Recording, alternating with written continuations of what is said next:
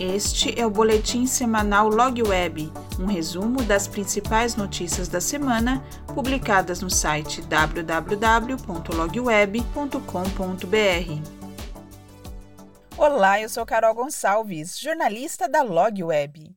Veja os destaques de 11 a 15 de abril de 2022.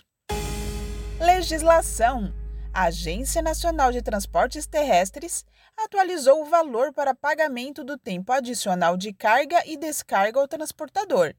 Agora são R$ 2,12, de acordo com correção feita pelo Índice Nacional de Preços ao Consumidor, acumulado no período de abril de 2021 a março de 2022, de 11,73%. Conforme determina a lei, o prazo máximo para carga e descarga do veículo de transporte rodoviário de cargas é de 5 horas, contados da chegada do veículo ao endereço de destino, após o qual este valor será devido ao transportador autônomo de carga ou à empresa de transporte rodoviário de cargas, por tonelada hora ou fração. Vagas. A VLI, empresa de soluções logísticas que opera terminais, ferrovias e portos, abre sete vagas exclusivas para pessoas com deficiência, sendo duas voltadas para profissionais mulheres. Os interessados em participar do processo seletivo devem se inscrever até o dia 20 de abril, na página de carreira da empresa. As vagas são para os cargos de soldadora, mecânica, mantenedor de via permanente, operador de manobra. Os selecionados irão trabalhar em Paulínia ou Ribeirão Preto, no estado de São Paulo, Brasília ou Uberaba, no Triângulo Mineiro. Infraestrutura. Dados do último Anuário do Transporte da Confederação Nacional do Transporte de 2021 mostram que 61,9% das rodovias brasileiras avaliadas em 2020 apresentaram algum tipo de problema no estado geral. 52,2% dos trechos avaliados têm problemas no pavimento. As más condições das estradas prejudicam o crescimento do país. Veja outros dados do Anuário 2021 da CNT na matéria no portal Log Web. Marítimo. A DP World Santos tornou-se o primeiro terminal portuário do Brasil a não destinar resíduos para aterros sanitários.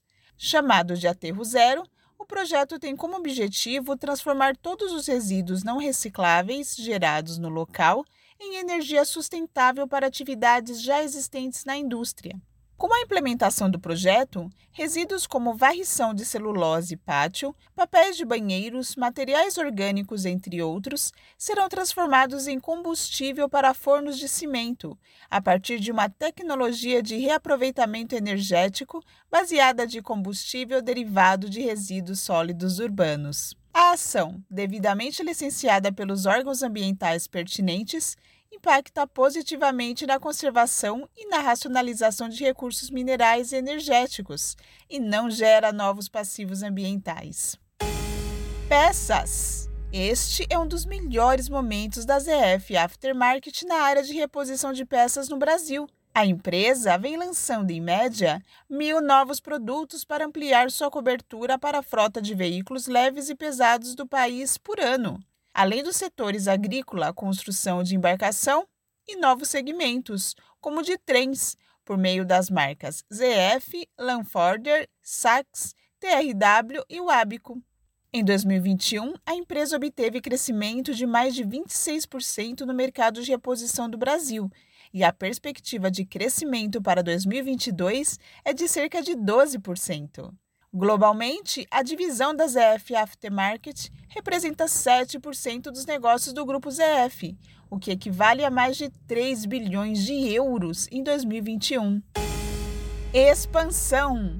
A RTE Rodonaves abrirá oito novas unidades este ano em São Paulo, Rio Grande do Sul, Santa Catarina e Goiás. Já a Rodonaves Express terá 20 unidades nos estados de São Paulo, Paraná, Santa Catarina, Minas Gerais, Rio Grande do Sul e Goiás, voltadas para o atendimento da forte demanda gerada pelo e-commerce, com a proposta de proporcionar entregas mais rápidas e cuja operação conta também com a entrega verde, realizada por caminhões e bicicletas elétricas. Só no ano passado foram inauguradas 10 unidades deste novo braço de negócios na Grande São Paulo.